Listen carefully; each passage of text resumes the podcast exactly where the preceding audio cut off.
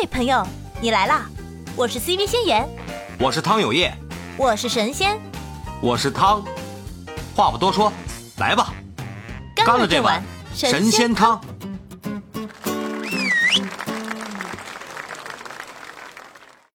呃，其实这个，咱们先聊社恐啊。我个人感觉，社恐它是一个什么样的一个状态啊？首先，社恐更多的会发生在那些相对性格比较内向的人身上。就是我本身我就是个外向的人，那我社恐几率会低，嗯，因为我外向嘛，我就需要去，我是有这种跟外界交流沟通的心理需求的。我外向嘛，对吧？我愿意参与一些社团的活动啊，比如说跟人一块儿去踢个球啊，跟人去打个篮球啊，啊，或者跟人家去去出去去玩一玩。他有这种 社交需求的外向的人，内向的人呢，是我在一个相对安静、相对封闭的一个环境下，我会让自己感觉到舒适。这种内向的人，他更容易产生社恐，因为什么？因为他在这种安静的独处的这种环境中，他是非常舒适的。一旦把他放到一个需要去社交的状态，他首先是感觉到自己无法处理这个问题。并不是说他自己本身的能力无法处理，而是他的心理没有处理这个的思想准备。嗯，所以说，如果要把一个社恐变成相对社交正常的，甚至说让他变成一个社牛的话，首先要 打破他这这种这这个自我独处的这种状态。嗯，就要建立什么？建立信任机制，让他去接受你，最起码在一个相对一个稳定一个。有保有保护的这么一个环境里，比如说刚才先言说的，就是他在外企的那个状态，他就不愿意跟别人交流，因为感觉大家的交流都是隔着一层的。嗯，我们本身不是足够熟悉，我对你没有那么强大的信任机制，我不知道我把我的全全部展现给你以后，我会受到什么样的伤害，那我就保护起来。但是在朋友特别好的朋友这呢，他又愿意把自己非常。嗯，真实的一面去展露出来，甚至会去带节奏啊，会成为整个这个朋友群中的一个焦点。他就是觉得我在一个足够安全的一个环境下，嗯，这倒是。也就是说，啊，要解除这个社恐状态，首先要给他一个他认为安全的环境。这样的话，这个人他整个身心放松下来以后，他才愿意去进行这种安全性社交。社交嘛，他就他认为这个是安全的，他没有那么大的心理抵触，他才会敞开心扉去跟你进行一个正常的交流和沟通。这是我的想法。这倒是，就需要有一个舒适的环境，然后自然放松，才能变成社牛。我是这样子的。那蒋老师，如果我不能像蒋老师那样，就是上台就可以直接唱歌跳舞，我我做不到。就在再牛的情况下，我可能朋友之间我也做不到。最多唱歌的时候做做麦霸，就就去 KTV 这种地方。但是如果上台我就不行。对啊，蒋老师那蒋老师那种状态，其实他是一种呃很自然、很放松的一种状态。对，是不是蒋？羡慕，我也想要这样的状态。你你你要想的话，你就试，就是你就下个目标。今天我无论如何我都要上去，哪怕我说不出。我先，我是不是是不是可以这样？就是阶段性训练，就先尝试在在大马路上做点别人做不出来的事。不要，你尝试就来波大的，下面人很多很多的机会。因为你只要尝试了一波大的，后面的就迎刃而解。啊，就是就是把把目标定高，就是一下子要很多人的那种场合，然后以后你就看到对对，呃，婚礼上一般都是。至少有一两百人吧，对吧？那回头一两百人的，你们那婚礼不是一两百人？我们这儿一般十桌二十桌嘛，这样。我我我结婚都是五十桌。五十桌，五百人啊，那就五百个人嘛。嗯，那也少一点吧，二三十桌两三百人，多一点还有七八十桌也有七八百人。反正在后面的也看不清他们是谁。是不是看清了也无所谓。我我有的时候 T 台上直接走下去，走到最后，然后他又又走回来。哎呀，蒋老师，我也想成为你这样的人。那个社牛一般是怎么培养社牛啊？这没啥用。我感觉这个每个人爱好不一样，没必要去强求一定要这样。啊，讲刚才讲了，刚才讲了这个社恐啊，怎么怎么解救社恐，然后你讲了一些怎么成为一个社牛呢？怎么培养出来吗？怎么成，怎么能培养出来的？这个能培养出来的。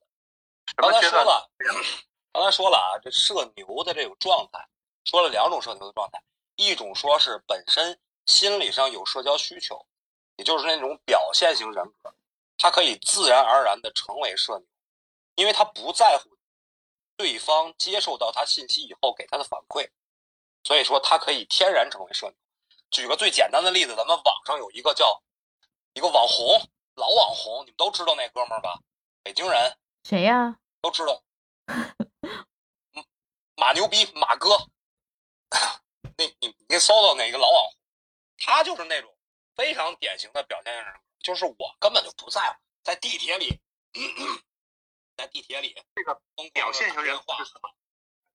怎么能培养出一个表现型的人格？表现型的人格怎么培养出来？这那蒋老师讲讲你的心路历程，你是怎么变成就是怎哪天发现自己变成了一个就是希望展示自己的这样的一个人格啊？就这个性格，什么时候？嗯。发现的，从小就这样。就不是四年级之前不这样，那四四年级发生了什么？就就很简单的，这是我妈跟我说的，就是四年级之前我是不会说什么话，嗯，然后也交流不是特别多，只会跟特别好的。年级之后有一个很明显的现象，我开始顶嘴了，啊，开啊，是进入了叛逆期。也不叫叛逆，叛逆，呃，反正就是我妈说我了之后，我就可以开开始找很多理由，嗯，进进就就很明显，我为什么。嗯。四四年级这个不是我说的，是是我妈说的，嗯。因为四年级之前小学里不是写作文嘛，嗯。那四年级以前写作文都是我妈帮我想好，她说一句我写一句，啊或者说这样子的，反正很也不是，就很就我写作文很吃力，嗯。但四年级之后就开始会顶嘴了，之后但写东西也不需要不需要那个，就是自己会思考，啊，就开窍了。嗯，我也不懂，反正就是大概就是这样。那这个什么契机会顶嘴，会顶嘴了，反而变成了社牛？就会表达，会表达了，就喜欢表达，然后就一发不可收拾。对，一发不可收拾，然后就开始我的讲道理生涯。那后面后面学校的那些什么，呃，表演啊什么，你都会去报名参加吗？就是那种你们你们学校就是小时候学校里会有那种，呃，一年两次那种什么表演嘛？我们以前我们以前有啊，我们小学什么的、初中什么都有，就是一年两次校什么春春季、秋季都要表演的，然后大家就上去唱歌呀什么的。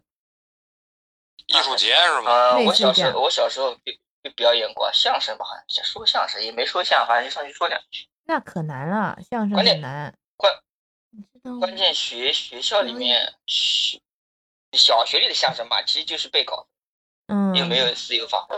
对，然后就学校里面，因为很多活动它都跟你成绩绑定，就很烦。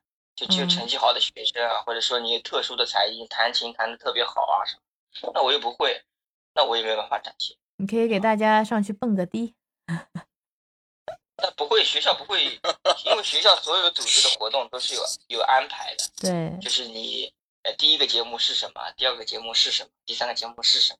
我当时就记得每次要表演，我每次都是那种去唱歌，然后怎么样，要不就是在前面唱，就第一排，因为我矮嘛，然后就在第一排，那那 然后上去之后我就觉得很害怕，整个舞台好大好大，然后到了上面我就感觉自己的耳朵像是被塞住了一样，应该是紧张吧，就是一上那个台，我觉得耳朵好像啊塞住了，然后周围周围一下子都凝固了那空气，我不知道你们有没有这种感觉，反正整个紧张的对整个人就开始抖，耳耳鸣的耳鸣嘛，耳鸣那种状态。对啊，讲话讲话都抖嘛，讲话都对，然后一开开口唱的时候，根本听不见自己的声音，就是你往前唱的嘛，你往前唱，你耳朵里是听不到自己声声音，然后也不知道自己掉在哪里，不知道自己唱的什么样，根本不知道。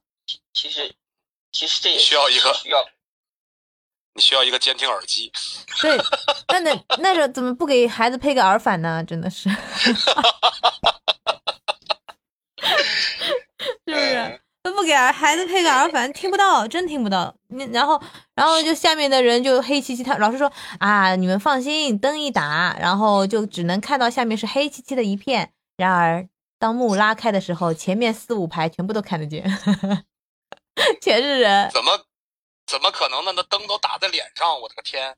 对，然后他就说，然后然后就说你们在舞台上千万不要低头，低头的话这个动作很明显就会被看出来你低头，然后就但是忍不住啊想去看，然后就低头，哎呦，好，每次都是这样。我的其实我站在舞台的这个这历程还好。啊，其实站在舞台上，下面下面人多的情况下，你是不会锁定一个人看，就是你你就你可能会只会对着那个就是射灯看，或者就是你的你的你的眼光是眼睛是散的，不是说聚焦在某个地方。这个我还是真的是经过培训的啊，因为我是我从小从这个小学、初中一直是主持人，学校的大事小情都是主持人，包括我们大学的这个校庆什么的都是我主持的。我是经过培训的啊，就是说你站到台上以后，你不要看主持人大那个大，原来你有你不要丰厚的 主持经验啊！你不要看观众的眼睛啊，因为你看观众的眼睛，跟他对视了以后，你的心、你的、你的情绪会乱。对，他们眼睛有毒看他的额头要吸我走。啊！你对，叫你一声，你敢答应吗？对，就这种，感觉。对，就很吓人。看他们的额头，你看他们额头，在这种视觉视觉感感觉上，他是感觉你在看他的眼睛的。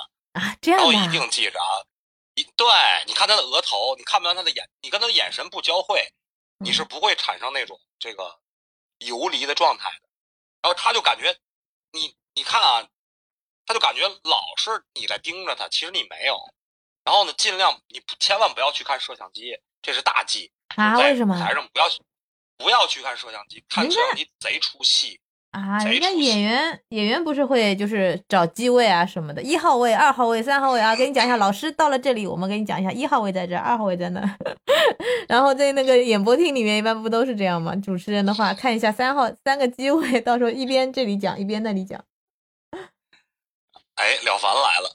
哎呀，然后那个当时就告诉我们不要看摄像机，然后看那个观众的额头这种状态以后呢，就然后尽量去扫视，尤其是前三排的观众要给足给足视线，然后这这这种状态你知道吗？哦，那好烦，一边背稿子一边说，还得一边扫视，哎呦，好累啊！对的，对的，真的是你不能这个台上主持人的眼神一定不能凝，就不能凝固。那那如果扫扫的频率过快，会不会猥琐？它是它是有节奏的，比如说也会有一些肢体的动作嘛，比如说。嗯，啊，什么什么，然后加一个什么挥手的这一个动作，我感觉好复古啊！展展那那个什么什么崭新的明天，往右边一挥手，这样你的眼神就跟着右跟着那手势，歘，你就把右边这这个半场就扫过来了，就是那种感觉，你知道吗？它是一种呃可意会不可言传的一种感觉。廖凡，这这得练廖凡要说什么？廖凡，你说。嗯，我都不知道你们在讲什么，一进来听到你们在讲演播厅的一些是一些技巧吗？啊，我们啊今天就是说，呃怎么样才能培养出一个社牛？今刚刚前面在我我是，觉得，嗯我我是觉得，因为我在舞台上的一个经验的话，因为其实镁光灯打过来，你看你对这个底下的观众其实看的并不是很清楚，你顶多看到第一排，嗯，如果灯光比较比较强烈的话。对，然后就说就说站台上会会发怵，我我是这种会发怵，然后老汤就说啊，怎么样去克服这个？就看他们额头呀，然后要扫啊，怎么样不要看看摄像机啊什么，他在说这些，主要还是说怎么样让一个社恐不要社恐，让让一个嗯、呃怎么样去培养出一个社牛，或者说怎么样去培养出一个社恐。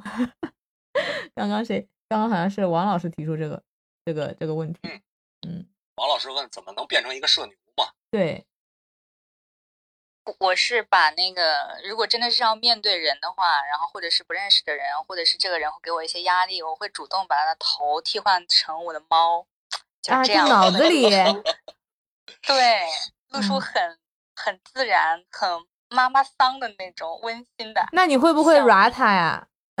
就是，那如果替换成猫的话，我就想想摸它头，然后弄弄它下巴，被领导被领导训斥的过程中，突然就上去抓领导了。然后领导说你怎么回事啊？然后兜里掏出猫条问领导要不要吃。所以我同事他特别佩服我一个一个一个一个技能，就是、嗯就是我们跟领导一起聚餐，嗯然后领导呢去做调料了，然后我就跟同事就吐槽领导多恶心恶心恶心，然后然后领导弄调料回来了，我马上转头特别微笑，这么快 翻脸比翻书还快。嗯，学过川剧，他都他都无语了是吧？是你你关键他他不一定能切换回来，你知道吗？对对，如果同事没切换回来的话，那就很尴尬。同事同事就社死了呀，真的是。啊，一脸蒙圈，满脸嫌弃的对着领导，我的个天！哎呀，不过，哎，领导作为领导，应该是十个领导，几乎每个领导都会被背后背后说的吧，对吧？这是一定的，这是一定的。再好的领导也会背后。有人说他，嫉妒嘛，对啊对吧？哎呀，这个这个这个变脸，这个我我也可以，但是好像好像不太会在工作场合里面去用到，因为好像我遇到的领导还都挺好的，没有什么要说他们坏话的。就比如，但是一般都是在大家会讨论那种隔壁部门的那些谁谁谁怎么样怎么样，或者哪个部门经理他怎么怎么样，做事情就是态度不好啊，或者怎么样啊，拖拖拉拉，或者说这种工作上面的一些吐槽。但是、嗯，因为我这个嗯比较特别哦，就嗯是不是一般的那种，因为当时是领导是我是我对象，啊，来吧，说你的故事，太好了，终于等到了。不是不是不是办公室自爆环节，不是那个办公室恋情啊，是他他比我高一个 level，嗯。然后呢，然后我们当时是是有些策略性的问题，我经常跟他意见不合，啊，然后呃，虽然最后还是都按照我的这个这个意见来执行，但中间难免会有博博弈嘛。然后嗯。我的那个同事呢，也不是那个嗯一般意义上的同事，他是我十多年的同学，所以我跟他吐槽是最最最最安全最性适合的我从来，不跟嗯对我从来不跟嗯别人吐槽，我都跟别人说真的特哎特别好，特别好。啊、所以就是呃，我那个朋友吧，也算是同事，他特别佩服我两点：一一第一，你又是在吐槽领导；第二，你又是在吐槽男朋友，就是闺蜜之间经常会吐槽嘛。那、啊那这个就是跟闺蜜吐槽男朋友了，不是跟同事吐槽领导。对，呃，都有都有这个意思吧。其实我感觉你这个闺蜜啊，不是佩服你这个，是佩服你可以自由切换那种状态，就是是的，你在背后说完你以后，我可以给你摆笑脸那种状态，我给你因为。她没有，因为她没有办法去面对，就是她跟男朋友吵架，或者她对她学校的人去去去有发生矛盾，她就没办法控制自己的情绪嘛。哦，嗯所以呢，她特别讨厌这个呃，我我我当时的那个对象。啊啊，她特别讨厌啊，你闺蜜特别讨厌对，那个对象因为因为因为好事我从来不会跟她讲嘛，因为我怕跟别人说。一般都这样一般都是跟闺蜜说坏的，然后那闺蜜都讨厌自己对象，都这样的，都这样，你不是一个人，嗯等会儿，嗯，我也是我也特别讨厌他对象。这个这个我没有闺蜜啊，我没有闺蜜。我刚才听了一个细节，说你们跟闺蜜说的全是坏事儿，是吗？嗯，对呀、这是高情商的做法。如果你那个什么说你男朋友对你多好，其实很容易破坏闺蜜之间的一种 微妙的感觉。对，这又说到一个人性问题了，人都喜欢就是跟过得不如自己的，或者说是看到就是这个人的不如自己的地方，来寻找不是寻找到不是自己的满足感。我觉得不是这样，我觉得最最重嗯要的一点就是我我跟我闺蜜之间是有一个落差的，就是我们之间不是特别的那种势均力敌。如果我跟她讲我男朋友对我多好多好，我怕我会毁了一段很珍贵的友情。我是为了嗯保护友情才不那样做的，但是她永远一直都跟我讲她男朋友对她有多好。其实我我是没有任何感觉的，因为我觉得就这么点就算好了啊。然后嗯就然后这就这但，是但是我还会跟他讲，哎，你男朋友对你很好，对你很好。所以我在想，如果我告诉他我男朋友对我多好，因为他有时候会看见嘛，嗯，不用我说他也会看见，我能够感觉到他那种羡慕的感感觉，所以我就很怕他会产生那种那种不好的感觉。但这样子跟闺蜜吐槽，她那闺蜜讨厌你男朋友，那你心里不会觉得 不舒服？不会啊，，嗯不会啊，因为我是觉得铁打的闺蜜流水的男朋友吧，应该是啊。啊，我懂了，我懂了，我懂了，我懂了。你这么一说，我就懂了。我跟我闺蜜十多年了，你想想看，哎呀，我的个天！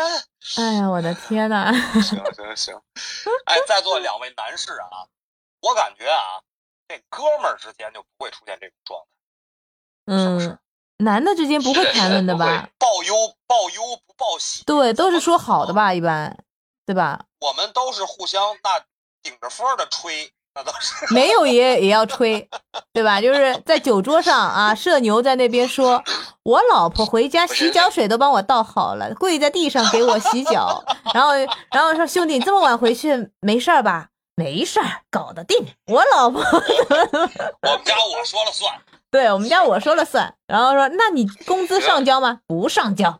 其实回家，回家进门就是跪下。对，进门就是跪下，然后掏一遍身体，然后翻一遍领子，然后闻一遍香香水味什么的。主要我感觉男男男性朋友之间，嗯、就亲密的男性朋友，男人跟男人之间很少会担心什么说，呃，我的兄弟会离开我啊，什么不跟我玩了什么。然后对呀、不会啊、嗯，都展现现真实的自己了啊，还是往是三四个闺蜜，三四个闺蜜可能会有好几个微信群，而且动不动可能就要谁谁退群啊什么的。啊，就是拉小群，还搞小团体老爷们儿之间在老爷们儿之间在就我我几个朋友，男性朋友就四五个人组个群，就基本是五年不会变。嗯，老爷们儿在一块儿，我跟你说啊，绝对不会说自己不开心的事儿。反正我从来不跟，基本上不跟。那是你们要面子吧？就是男性之间，主要就是不能让对方觉得自己弱了或者怎么样，都是拿自己最擅长的在饭局上面少说。真的很很少很少会说这个这个不高兴的事儿或者怎么样的事儿。我我也觉得男的好像真经常给自己的女朋友贴金，就是我很多不属于我的优点，他也给我贴上，我自己都不知道原来自己这么好。真的吗？是的，是的，就是从他的朋友的嘴里或者他的合作伙伴，我才知道哦，原来我是那样那样的。就是原来你这么这么好是吗？对对对，我自己都不知道。这里此此处可以参考蒋老师昨天跟我们说他老婆怎么怎么好，我就喜欢我 就喜欢我老婆什么什么的脾气。他他刚才听了我我说的那一段，他过来冲过来冲过来发表意见。上麦吗？上上上麦吗？嗯，笑死了。这个，这我觉得在在吃饭的时候吹嘘的，你觉得是应该归类在社牛，还是归类在社杂呀？就是吃饭时候大家都侃侃而谈，总有总有些人话是少的吧，总有些人话多的。那组局的时候，嗯，带节奏的人应该基本上都是归在社社牛的吧？你你们都是带节奏的吗？老老汤你是吗？是酒局的话呀，因为酒局还要酒局，它是一个特殊、特别特殊的一个环，因为嗯。在酒局上，看酒局分这么几类啊，一种呢就是为了维系感情的酒局，比如说兄弟哥们儿之间喝酒是为了联络感情，好长时间不做了，聊聊，聊的一般呢都是一些呃过往的一些事儿啊，或者是自己目前的一些状态呀、这时候吹吹牛都是在可控范围内，因为大伙儿彼此之间都比较了解，你嗯。吹不出什么大花儿来，对吧？对，而且呢，你也不可能说特别熟悉的几个朋朋友，张嘴闭嘴都是几千万的项目，那人家也不信呢。这这么多年了，跟你你干多大事儿，人心里心里没个谱嘛，对吧？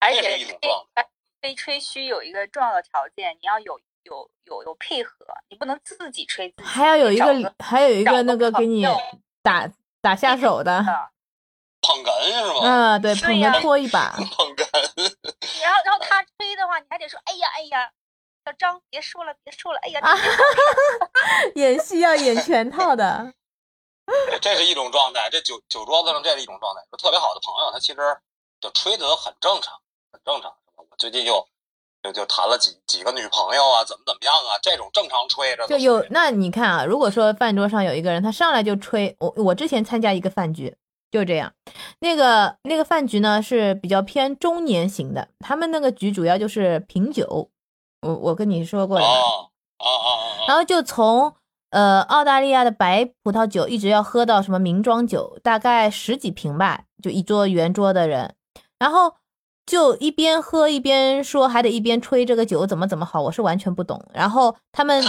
当中有当中还有一个有一个人，他可以在整个整个饭局不停的从自己的包里掏东西出来，掏什么呢？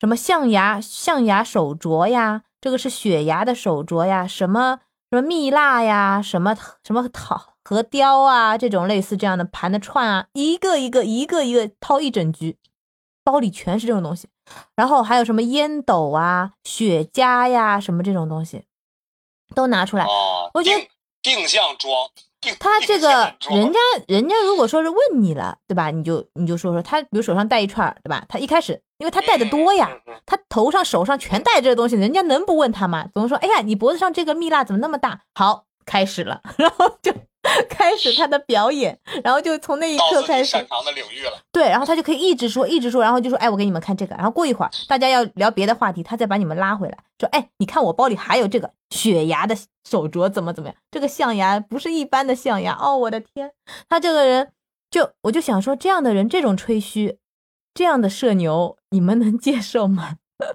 我是不行了，我觉得我我也不行，我我接受不了，因为这个只能说呃你看高这个社牛它也分很多种啊，就是说，你要是在一个正常的聊天情境里，比如说咱们现在这种状态，现在这个咱们聊社牛社恐，你现在跳上来一个人，不管是咱们现在在座也好，或者另外一个人也好，滔滔不绝的去聊这个话题、这个主题，那没有人去反感他，就是你正常发表你的意见，你在这个正常的范围内。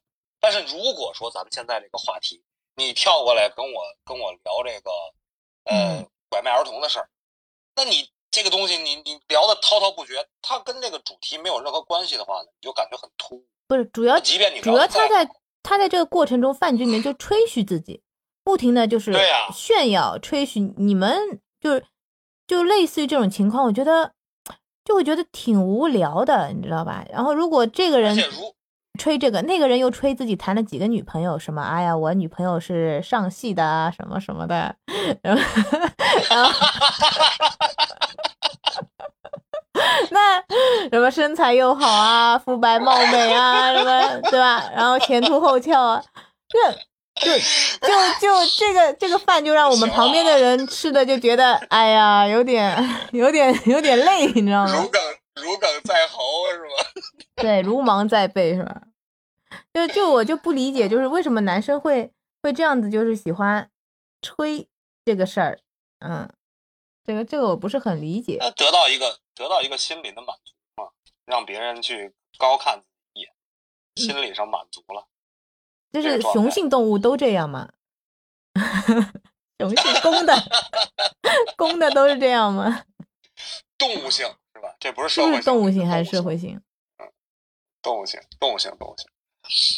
猴山上的猴嘛，猴山上的猴所以所以一般吃饭的时候自，己的这个强壮。但是其实一般吃，人家都不是说了嘛，会叫的狗不咬人。其实很多时候饭桌上往往能够真正引引起异性就是注意的，应该是那种话不是很多的男生吧？你们觉得呢？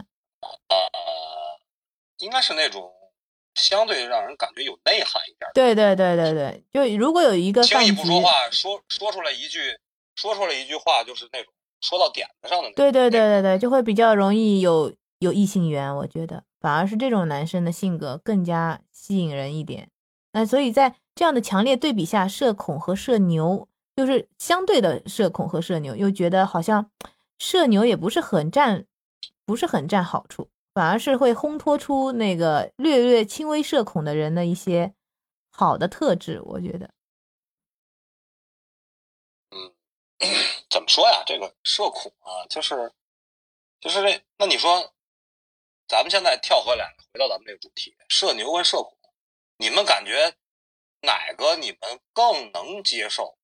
说一个滔滔不绝、侃侃而谈，把所有的目光都抓在身上的那种人，更能接受，还是说一个呃很很很固步自封的，不喜欢参加这种团队活动啊，然后缩在角落里边瑟瑟发抖的那种人，更能让你们能去接受？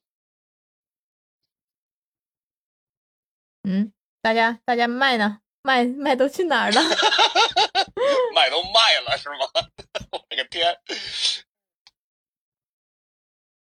哎，我想问一下，你们这个嗯是录制房吗？没有录啊，我们没没录啊哦，你录录了行，录的话你进来的时候你能看见的，嗯会在左上角有一个录制。才才。哦，对呀、哦对呀、对就是聊天房嘛，纯聊嘛，闲聊。嗯